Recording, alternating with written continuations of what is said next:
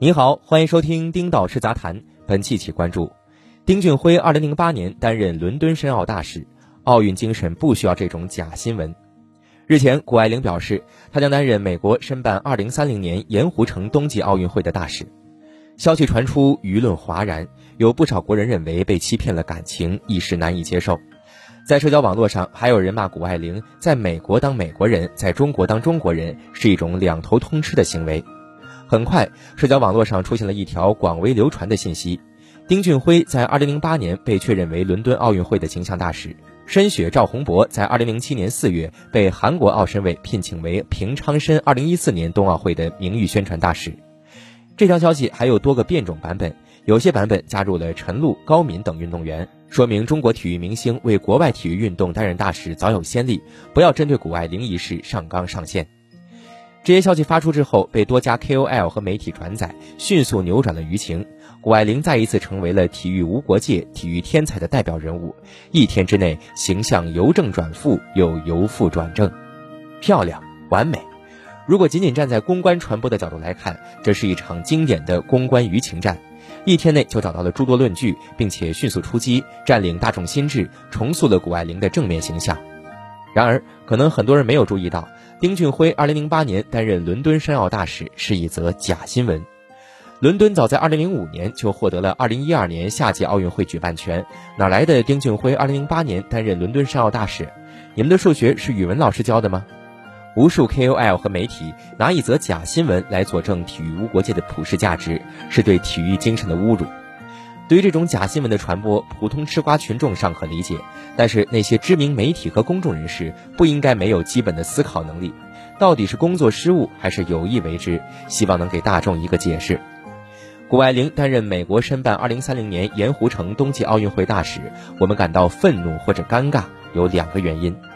第一个原因是我们自己还不够自信，往往把体育赛事的成绩和民族自信心和自豪感关联起来。第二个原因就是胡总编早前提醒过的，建议就事论事宣扬谷爱凌的体育拼搏精神。如果把谷爱凌和中国心绑定起来，将来会有隐患，可能引发反噬。现在看来，胡总编一语成谶，预言了今天发生的事情。本质上来说，谷爱凌来中国代表中国参加奥运会，就是一场商业交易。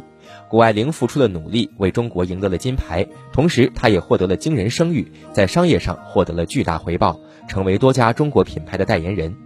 总之，双方各取所需，从结果上来看，也得到了各自想要的，这是一场双赢交易。这样的双赢交易多多益善，甚至可以继续延伸。如果梅西、C 罗能来咱们这边替中国足球赢个世界杯冠军回来，不挺好的吗？谷爱凌的优秀毋庸置疑，无论是天赋还是后天努力以及投入的训练、比赛资源，都远非常人可以比拟。谷爱凌之于滑雪，就如同奥沙利文之于斯诺克、费德勒之于网球、柯洁之于围棋一样，他们都是这个时代最宝贵、最先锋的运动员。他们的出现给行业带来了更多新可能，也给观众带来更赏心悦目的观赛体验。我们对于这些运动员，只要抱以最纯粹的喜欢、欣赏、追捧就够了，千万别扯上爱国热情、民族情绪，甚至也不要把这些运动员的道德水平和竞技水平挂钩，要不然只会让自己难受。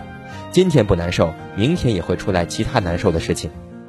在我看来，谷爱凌是中国人也好，美国人也罢，完全不影响体育无国界的论点，也完全不影响谷爱凌成为冬季奥运会申奥大使的合理性，更不影响谷爱凌的伟大。